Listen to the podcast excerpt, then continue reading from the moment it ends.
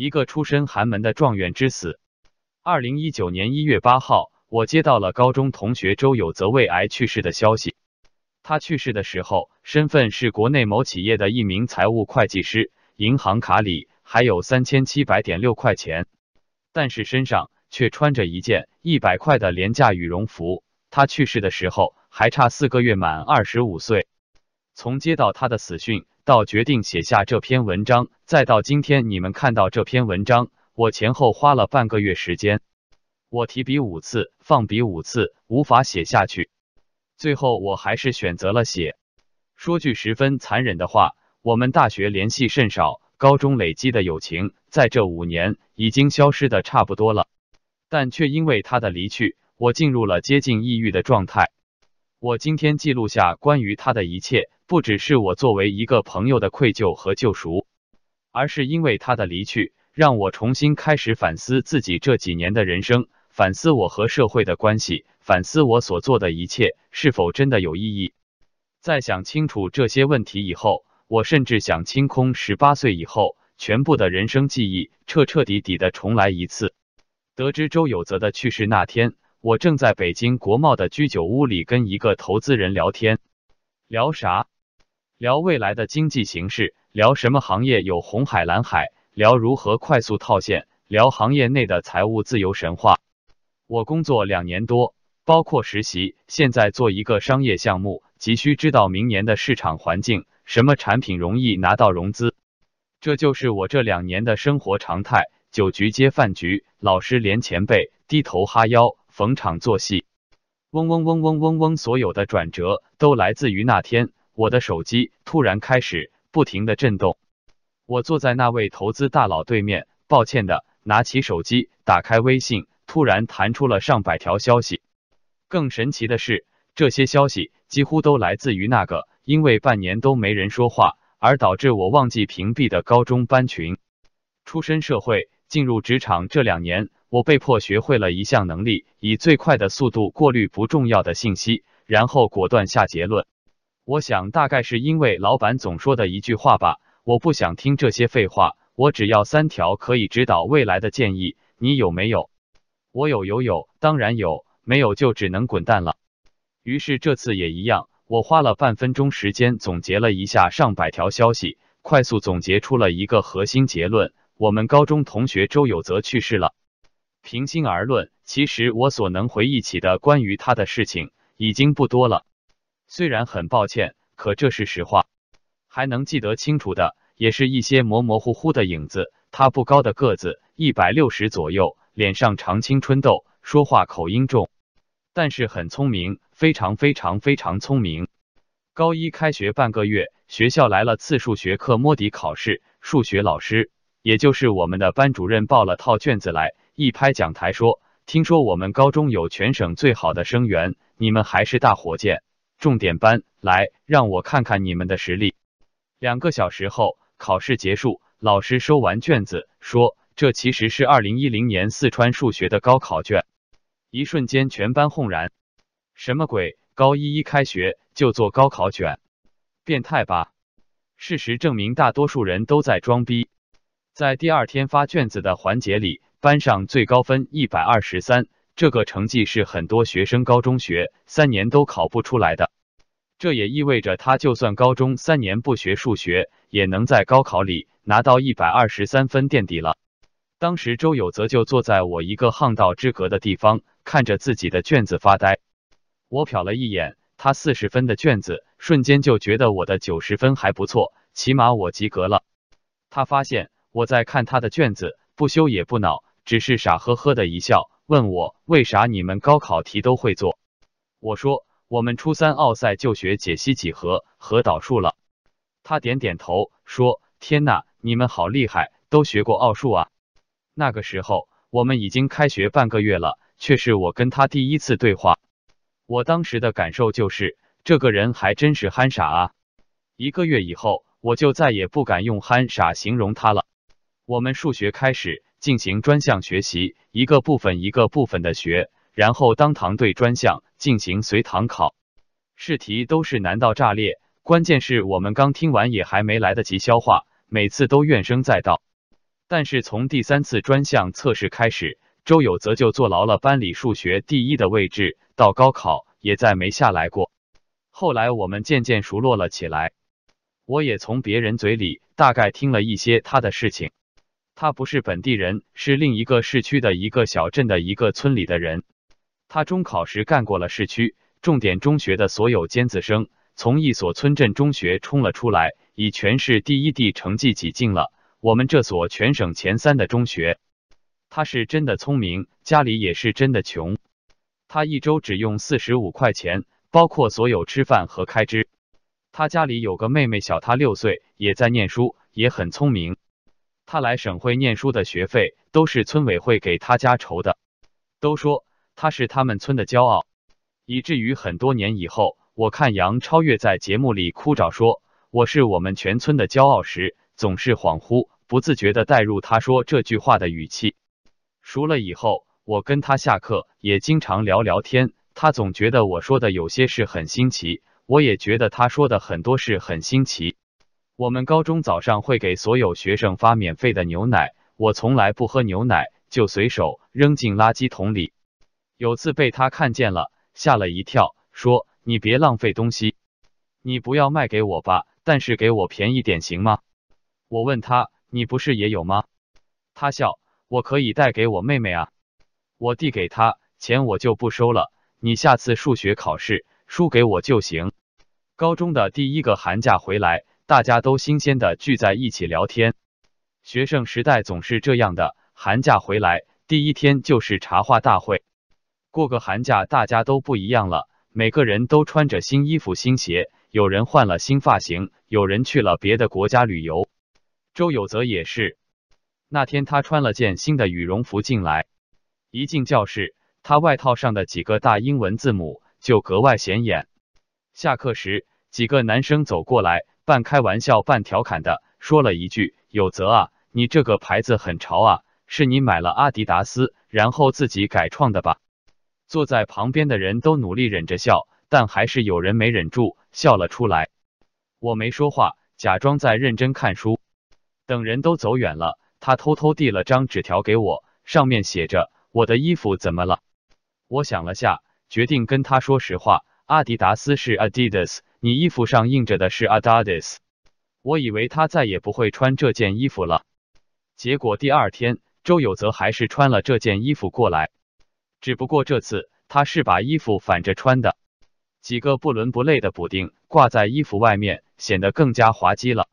但我猜，对于他来说，那几个错了顺序的字母应该比补丁更刺眼。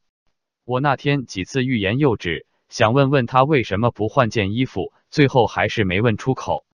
但高智商的人眼力见真的好，他明显看出了我的欲言又止，趁着晨读的时候跟我说：“我只有这一件羽绒服，就这一件，花了我们全家人半个月饭钱了。”我想那是第一次他亲口说起自己的家事。没有卖惨，没有多余的话，甚至没有经典台词。我家穷，他只是用平静的不能再平静的语气跟我说：“我只有这一件羽绒服，就这一件，花了我们全家人半个月饭钱了。”不卑不亢。我虽然不是富二代，但是家里点点脚也算是个中产家庭。我爸妈又都是读书人，以至于我从小充满了圣母情怀。所以当我听到他说起这些事时，我的第一反应是闪躲和努力藏起自己的怜悯。我早就知道他家世不好，也默默觉得他可怜，所以我一直小心翼翼的回避这一点。可是直到那天早上，他在我面前不卑不亢的说出那句话时，我突然觉得自己有点无地自容。不只是周有泽，我整个高中的回忆大多数都很模糊了，但每次说起来都有跳不过的一环。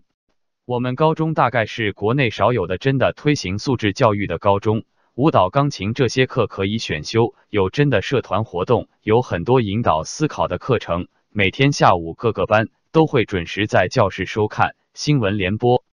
二零一三年，我们高考在高考前两个月的一个班会上，我们毕业于南京大学数学系的班主任刷刷的在黑板上写下了“理想”两个大字，台下哗然。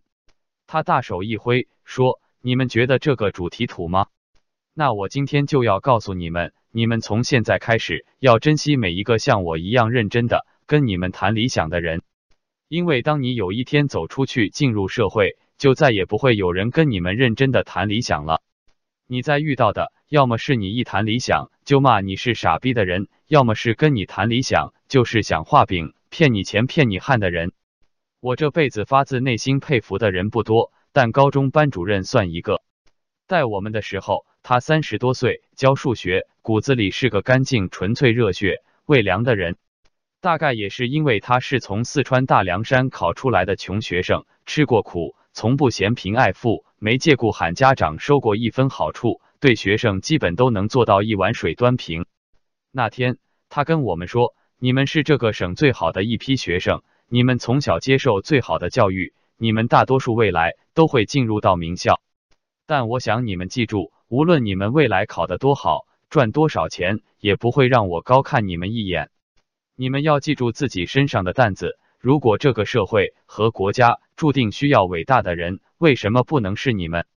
你们占尽了最好的教育资源，你们都没有改变世界的梦想，你们还奢望谁有？然后他让我们每人撕一张 A4 纸。把自己的理想写在上面，多少字无所谓。你们要是一下想不到理想，就写写十年后希望自己成为什么样的人。那个时候，整个教室里坐的都是十几岁的少年，风华正茂，意气风发，心里全是热血，眼里全是光芒。在班主任的热血带领下，我们很快就进入了气氛，认真的陷入了沉思，字字落下去都十分谨慎坚定，好像在立军令状。接下来，大家一个个的站起来，分享自己的理想。有人要做出微软这样改变世界的产品，有人要研究出根治艾滋病的药，有人要做最透明的慈善机构，有人要成为法医，而且只服务没钱上诉的普通百姓，有人要当维和官兵，有人要去西藏做军官。我也不敢马虎，在纸上写下了我要做记者，兢兢业业，堂堂正正，只为苍生说人话。在一片热血沸腾、充满情怀的理想里，只有周有泽的理想是好好赚钱、好好做人。简单而且没有感情的的八个字，显得干巴巴又功利。我们笑他，你也太敷衍了吧。他也跟着笑，说：“鸿鹄安知燕雀之志哉？”所有的理想纸条最后都被班主任收了上去。他给我们了一个十年的承诺，说要是谁十年以后还能记得住的，可以回去问他取。后来，在几个月后的毕业大典上，我们的校长也说了一段很像的话。这段话后来被载入校史，广为传颂。时至今日，我说梦话也能背出来。我总觉得我还有很多话想跟你们讲，但怕是以后没有机会了。我害怕自己奢望的多，但依然有一些身为长辈的过分要求想说出来。我从不奢求学校走出去的学生出现在福布斯排行榜上。但希望你们出现在诺贝尔奖的名单上，出现在普利策的名单上，出现在拉科斯医学奖上，出现在联合国慈善奖上，甚至出现在人类突出贡献奖的名单上。你们大概会怪我说这个糟老头子为什么咒我们赚不到钱？对不起了，从你们进 X 中的第一天起，我就没有把你们冲着名校学生去培养，而是把你们当做未来改变的世界的那一部分人在培养。我希望学校对你们的影响远不只是送进一所好大学、成为亿万富翁那么简单。我希望你们能成为一个真的用力活过的人。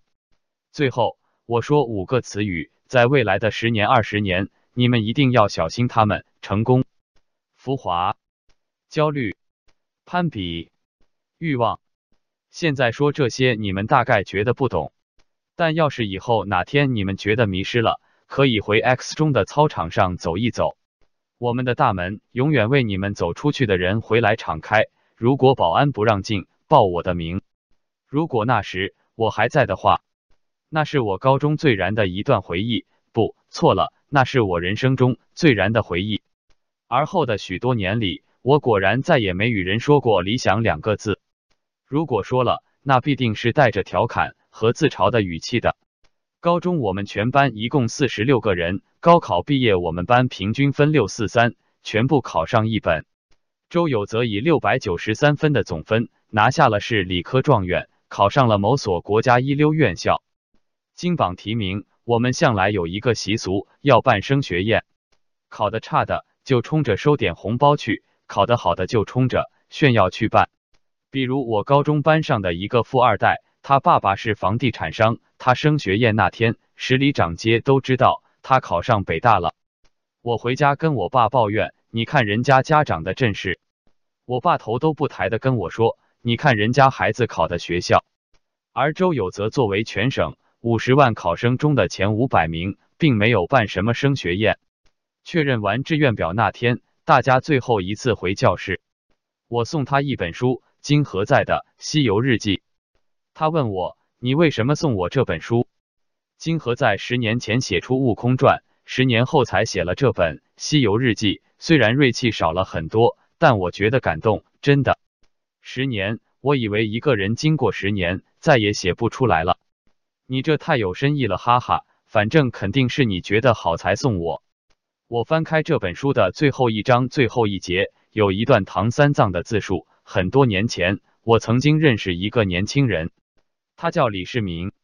我们在寺外的山下河边相识，那时他正被士兵追杀，我把他偷偷带到寺里藏起来，于是我们成了好朋友。我欠你一条命。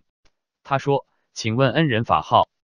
我想了想，觉得如果他被抓住，就可能把我供出来，于是说：“我法号较远，较远，以后我的就是你的。”他说：“我若得了天下，你就是护国大法师。”他们为什么追杀你？我问。因为我想改变这个丑陋的世界，因为人间有太多的疾苦。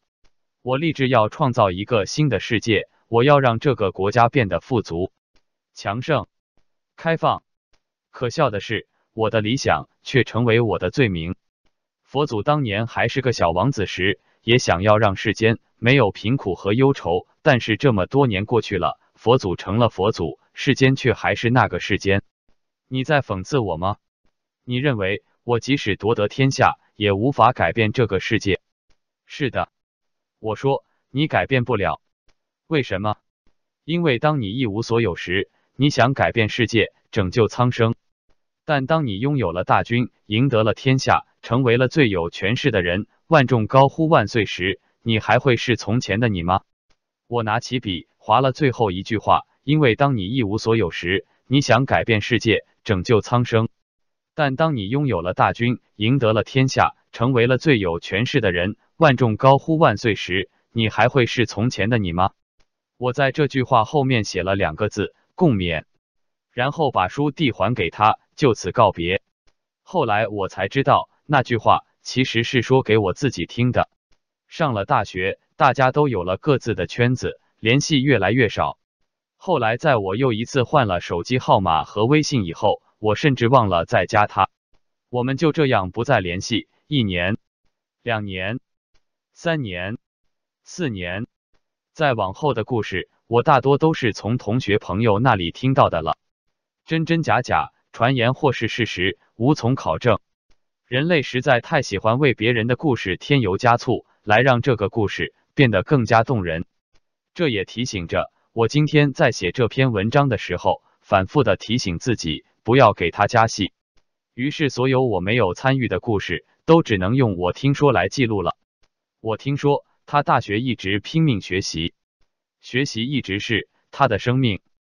高中，我们几个人在教室看枪版《致青春》，陈孝正抛弃郑微的时候，哭着说：“我的人生是一座只能建一次的大楼。”我说：“陈孝正渣男，不负责任。”但是周有泽却在旁边摇头说：“就是这样的，有的人的人生就是一座只能建一次的大楼。”一语成谶，这些年他小心翼翼的建着这座大楼，一步也不敢走错。高考毕业的时候，我跟他说。我觉得你应该学建筑，毕竟你空间几何学这么强。他摇摇头说，建筑师需要培养太久了，最后选了个觉得能快速赚钱养活家里的会计学专业。他上大学以后也从不逃课，门门课都努力考第一。我听说他大学一直不停的打工，他出去做家教，也出去当麦当劳服务员，十七块钱一个小时，发传单晒一天挣六十块。在学校帮人取快递，取一次一块钱跑腿费，他就靠着这样一块一毛攒起来的钱养活了自己，交了学费。我听说他被学校里有钱的富二代打过一次。期末考试的时候，有几个家里有钱的小孩找到他，让他帮忙用手机群发一下答案，给一大笔钱。他死活不肯。带头的这位不太开心，说了几句脏话，具体说了什么无从知晓。大概是问候他们家之所以十八代祖宗都这么穷酸，就是因为迂腐不化。后来两边就打了起来。势单力薄的他怎么可能打得过对方这么多人？我听说，二零一七年他可以读研，但是放弃了，因为他查出了病，妹妹也上高中了，他必须马上出来赚钱。后来他进了企业，做了财务，公司领导让他做假账，承诺给他一大笔奖金，他又死活没肯。我还听说，他今年年初就感觉到自己不行了，但他妹妹二零一九年要上大学了。他妈打电话跟他哭说：“你妹妹就要读不起大学了。”二零一八年四月开始，他工作之外还同时打了三份工，就为了给他妹妹攒学费。他着急的不行。后来有人拉他说有快速的生财之道，做一款保健品的微商推销，来钱快，有门道。他一听这不是干传销吗？死活不肯去，说宁愿自己卖肾供妹妹念书，也不会去干这个。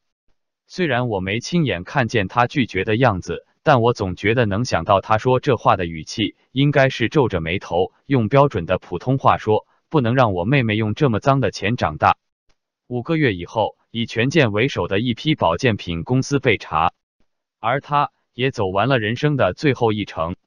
而在他经历这些的时候，我在做什么呢？得知周有泽的事情那天，我在北京国贸的居酒屋里跟一个投资人聊天。聊啥？聊未来的经济形势，聊什么行业有红海蓝海，聊如何快速套现，聊行业内的财务自由神话。毕竟我毕业一年，现在做一个商业项目，急需知道明年的市场环境，什么产品容易拿到融资，做什么有想象力。所以我约了他，对方是个四十多岁的头型圈大佬，带着劳力士的绿水鬼，说话三句一个 VC，五句一个。我坐在他对面，穿着低胸的衣服，露出若隐若现的乳沟，化了精致的妆容，全程装出一副崇拜又夹带着爱慕的眼神，半仰视的看着他。在他说到有道理的话时，我会及时的给予反馈，比如发出“哇，好厉害，这是怎么想到的？天啊，这个太厉害了！你也聪明的过分了吧？”这样的夸赞，语气里还带着一丝恰到好处的娇嗔与恭维。不多不少，要让坐在我对面的人觉得刚刚好。当然，这些并不算什么。在商业的圈子里混久了，我熟练的掌握了很多和各行各业牛逼的人套近乎的技巧，画个他们能欣赏的妆容，穿不暴露又能留点幻想空间的衣服，包里放着补妆的粉饼和口红。即使在吃饭的过程中，也要去洗手间补几次妆，让自己的状态一直看起来。都是最好。我开始意识到，我的色相其实可以为自己换来一些资源，意识到人生其实有很多捷径可以走。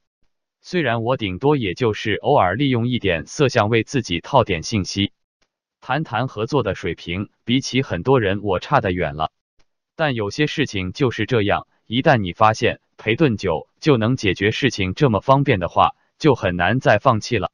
但那天晚上。我收到周有泽去世的消息以后，匆匆退场了，演技几乎没绷住。坐在我对面的投资人再三示意想送我回家，我已经没什么心思跟他做戏了。几天以后，我们班一些高中同学聚了一趟，令人惊讶的是，这竟然是我们毕业后聚的最齐的一次。我们班一共四十六人，当天到场的有二十四个。在这场聚会上。一开始大家的氛围都是沉重的，话题都是围绕着他的。我们中间跟他最熟悉的老班长跟我们说了一些细节，比如他走的时候家里真的没钱治疗了，他走的时候衣柜里只有几件衣服，他身上搭着的是高中就穿过来的那件 Adidas 羽绒服。他走的时候，他打工挣的钱除了给自己生活治病，给家里一些钱接济以外。银行卡里还剩下了三千七百点六，都是给他妹妹攒下的学费。大家都唏嘘感叹，有泽真的是个聪明且努力的人啊，可惜了。但是大概一个小时以后，现场的气氛就开始转向了，忽然变成了职业交流、攀比大会。大家的话题开始变成了：我进阿里两年就升到了 P seven，我现在在做 BD，做我们这行，重点是要能喝酒，能陪笑，哈哈哈哈哈。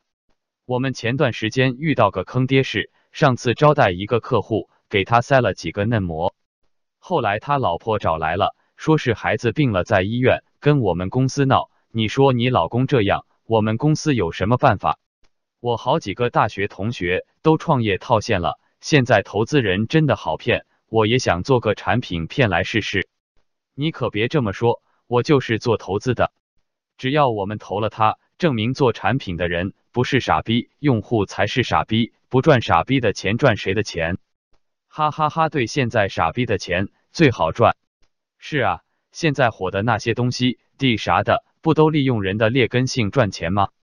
没办法，还是劣根性的钱好赚。咱们学校出来的确还是厉害，大家基本出来都是社会精英，以后彼此多提携照顾。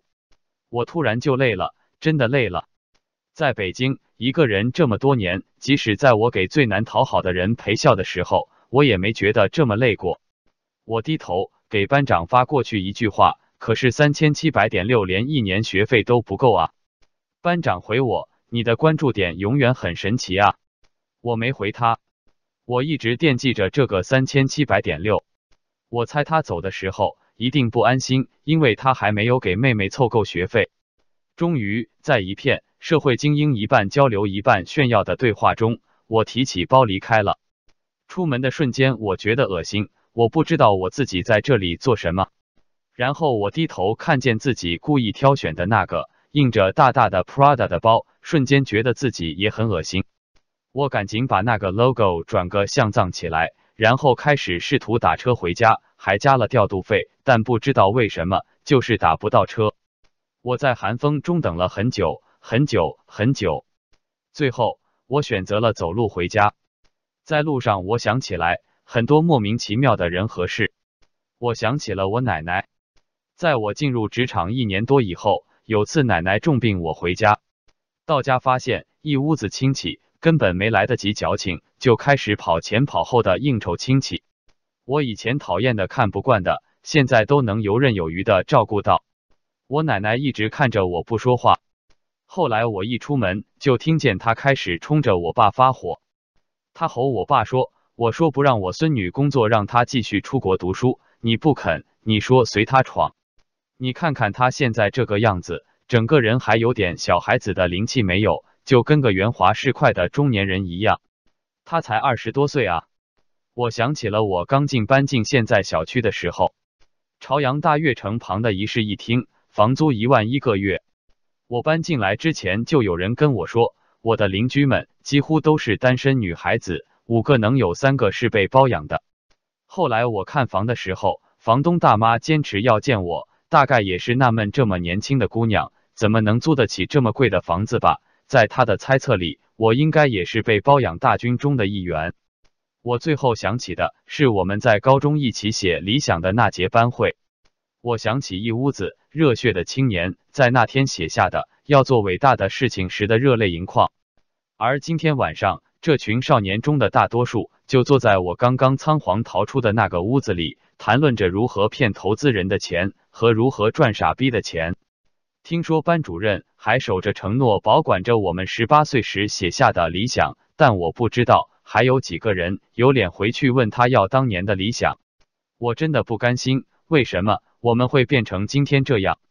可其实早在毕业的时候，校长已经提醒过我们了：成功、浮华、焦虑、攀比、欲望。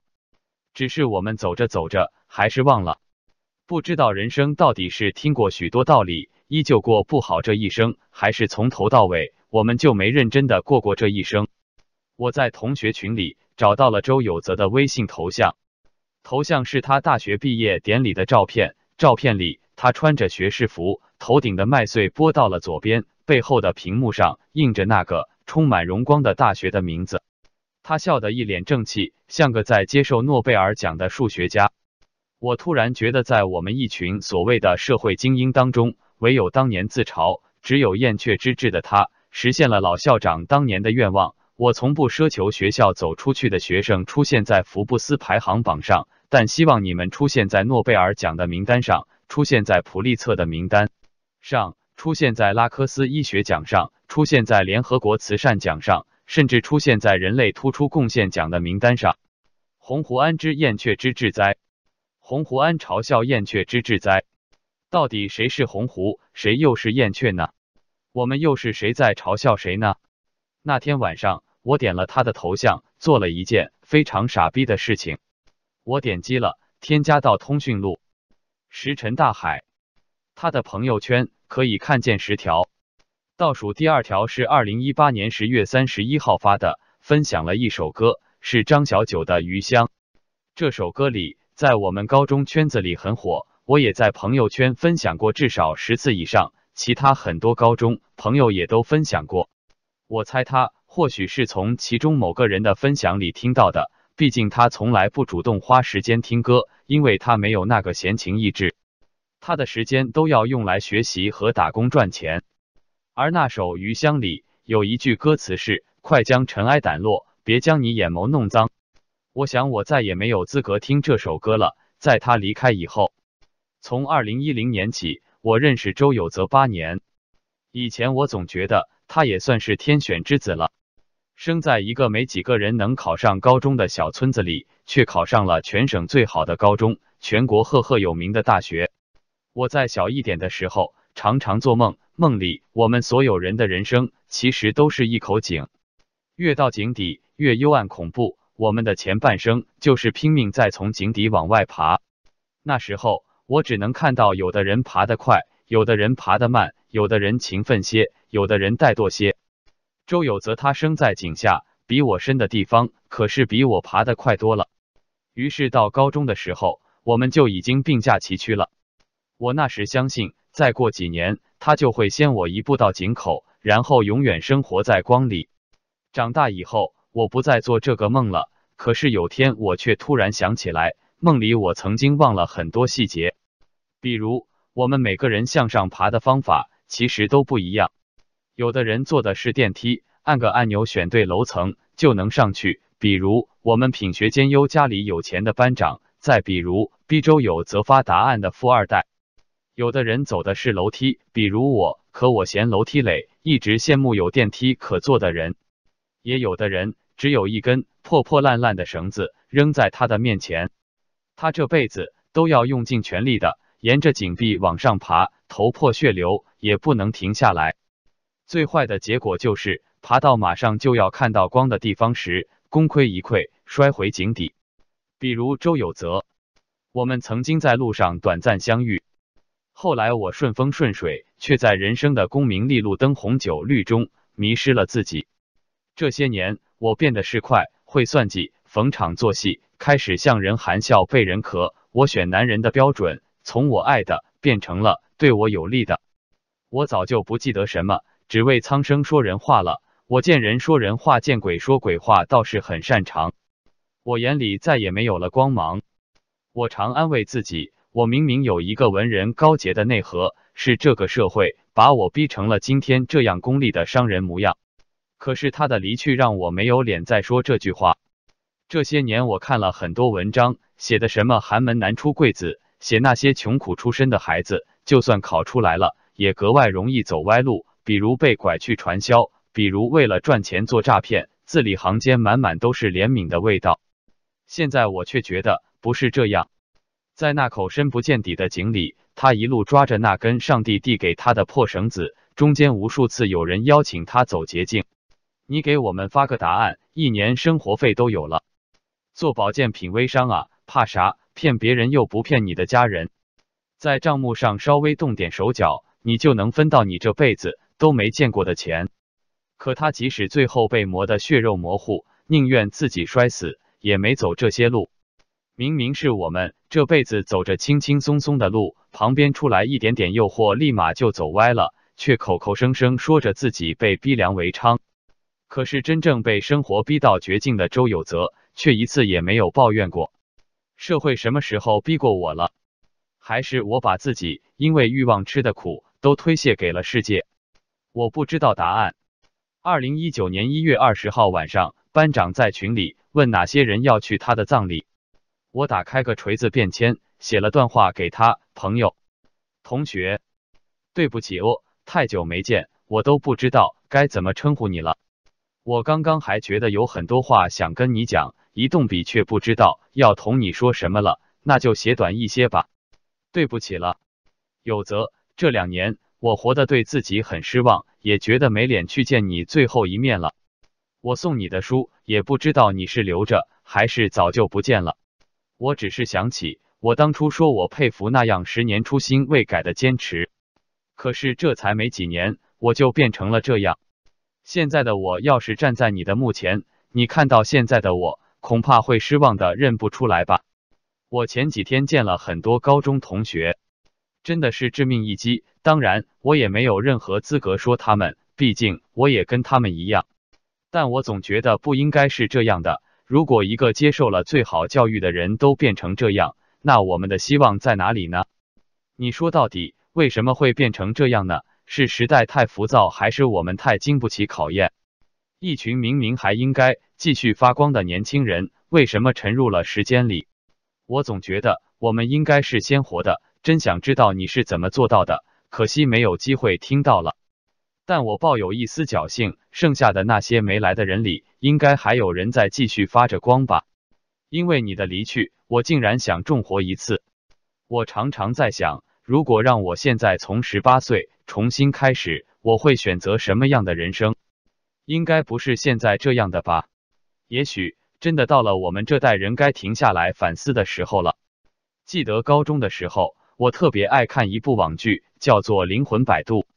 我下课就偷偷藏在书底下看，你偶尔瞟一眼，问我你胆子咋这么大？你不相信世界上有鬼吗？我白你一眼，傻逼才相信世界上有鬼。你呵呵的笑，我信，我还信有天国。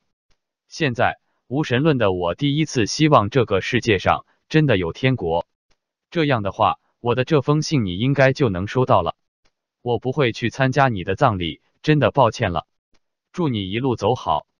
二零一九年一月二十日，我写完以后发给了班长，让他帮忙打印出来带到现场。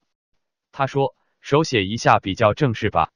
我说不了，我已经很多年没提笔写字了，我已经提不起笔了。这大概就是我的最后告别了。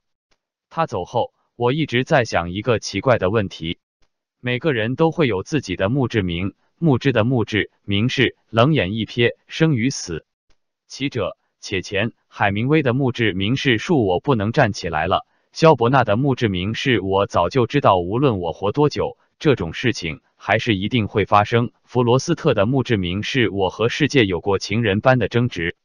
我一直想为他写一句合适的，一听就很厉害。比他们这几个人还厉害的墓志铭，却始终想不到一句合适的。后来写完这封便签那天，我突然想起毕业典礼时校长说的那句话：“我希望学校对你们的影响，远不只是送进一所好大学，成为亿万富翁那么简单。我希望你们能成为一个真正用力活过的人。”所以，大概这句就是最适合他的墓志铭了吧？一个真正用力活过的人。P.S. One 这篇文章撰写之前已经获得了他家里人的同意，但为保护他家人的隐私，我隐去学校自己的姓名周有泽也是化名。希望所有的高中同学、老师以及相关知情人士看到这篇文章后，不要向外界透露太多关于他的真实信息。希望他们一家人得到保护。二周有泽这个化名是和他母亲商量后取的。含义很简单，希望如果有来世，他的人生能有得选择。三，当事人妹妹二零一九年高考，我会承担她妹妹四年大学的基本学费，尽一份绵薄之力。四，最后在这里放出我送她的那本书最后一节的完整版，出自金河在老师的西游日记。滑动下面灰色字体可看全文。灵山到终点了，朋友们。原来灵山在这里。朱恍然大悟，怪不得说脚下就是灵山。沙僧大笑，亏我们千里万里的去找，其实每个人都会到达灵山的，正如每个故事都有个终点。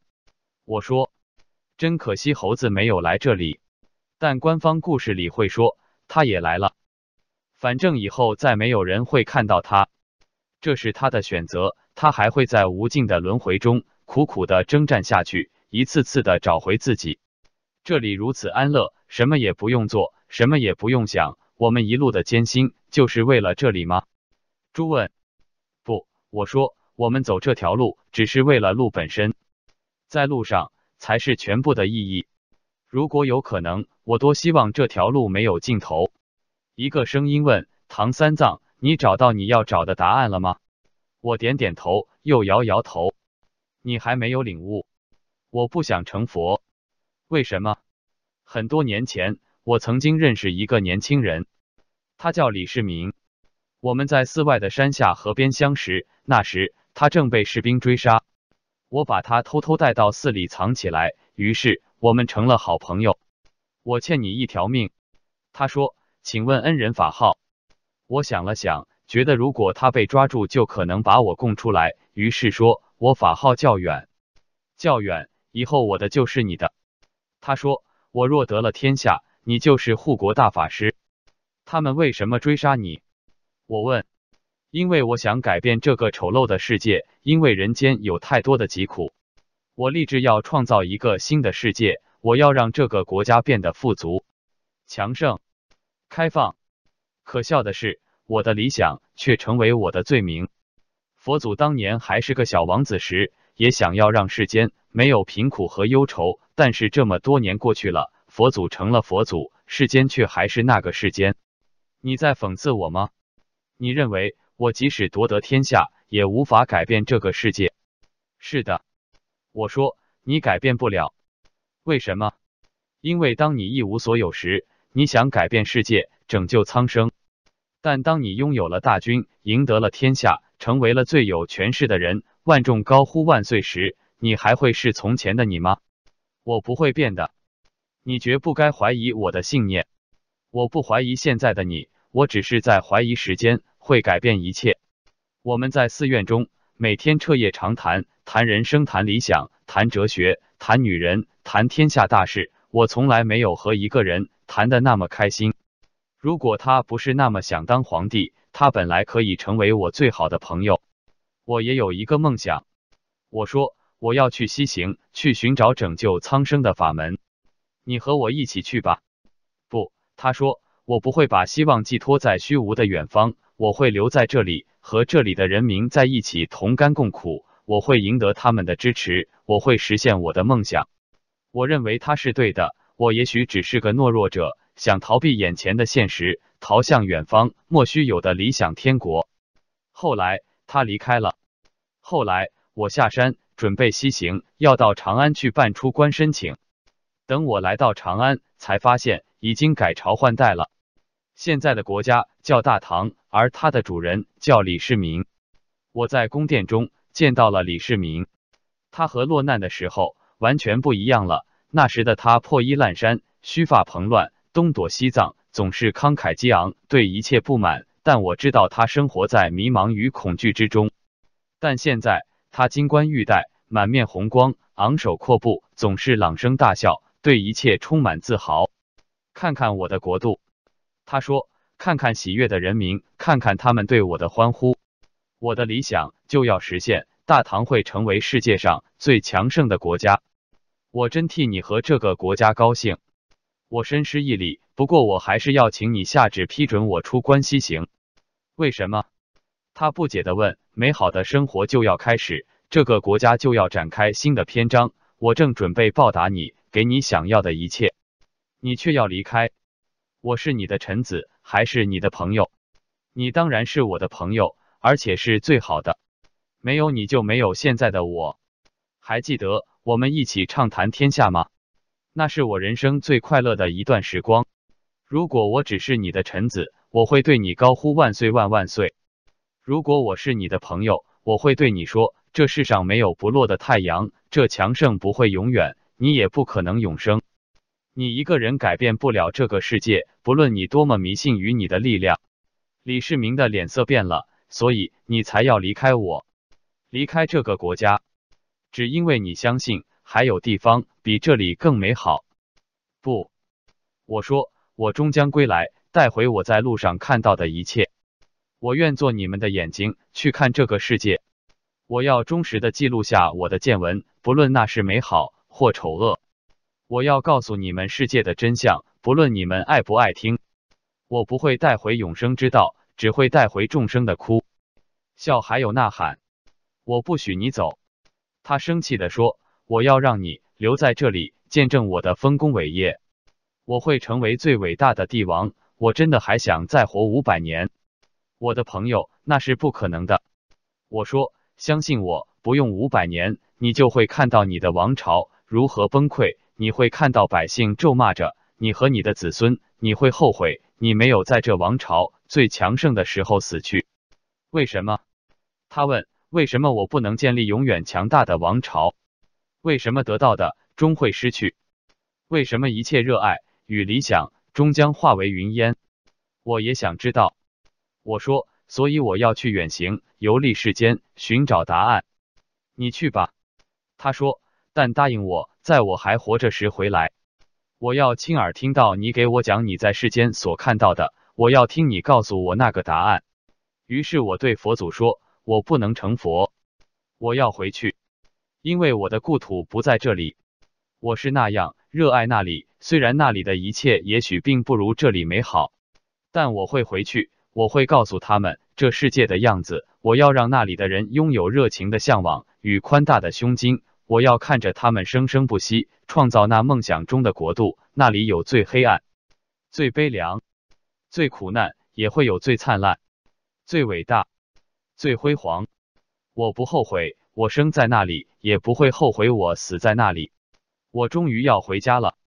回望来路，一片茫茫，那些曾经的面孔都已不在，但我听见他们在呼喊：“我在这里，我在这里，我在这里。”他们在世界的每一处呼喊，在天空中，在海洋里，在我曾经和不曾踏足的道路上，他们呼喊，他们存在过。我记下他们的名字，然后将这些名字高高扬起，让他们随风而舞。一个人要走过多少路，才能成长为男子汉？一只白鸽要飞过多少个海洋，它才会躺于沙滩上？一座山要矗立多少年，它才会被冲刷到大海？一群人要生存多少年，他们才会获得自由？答案都飘在风中，怎能忘了西游？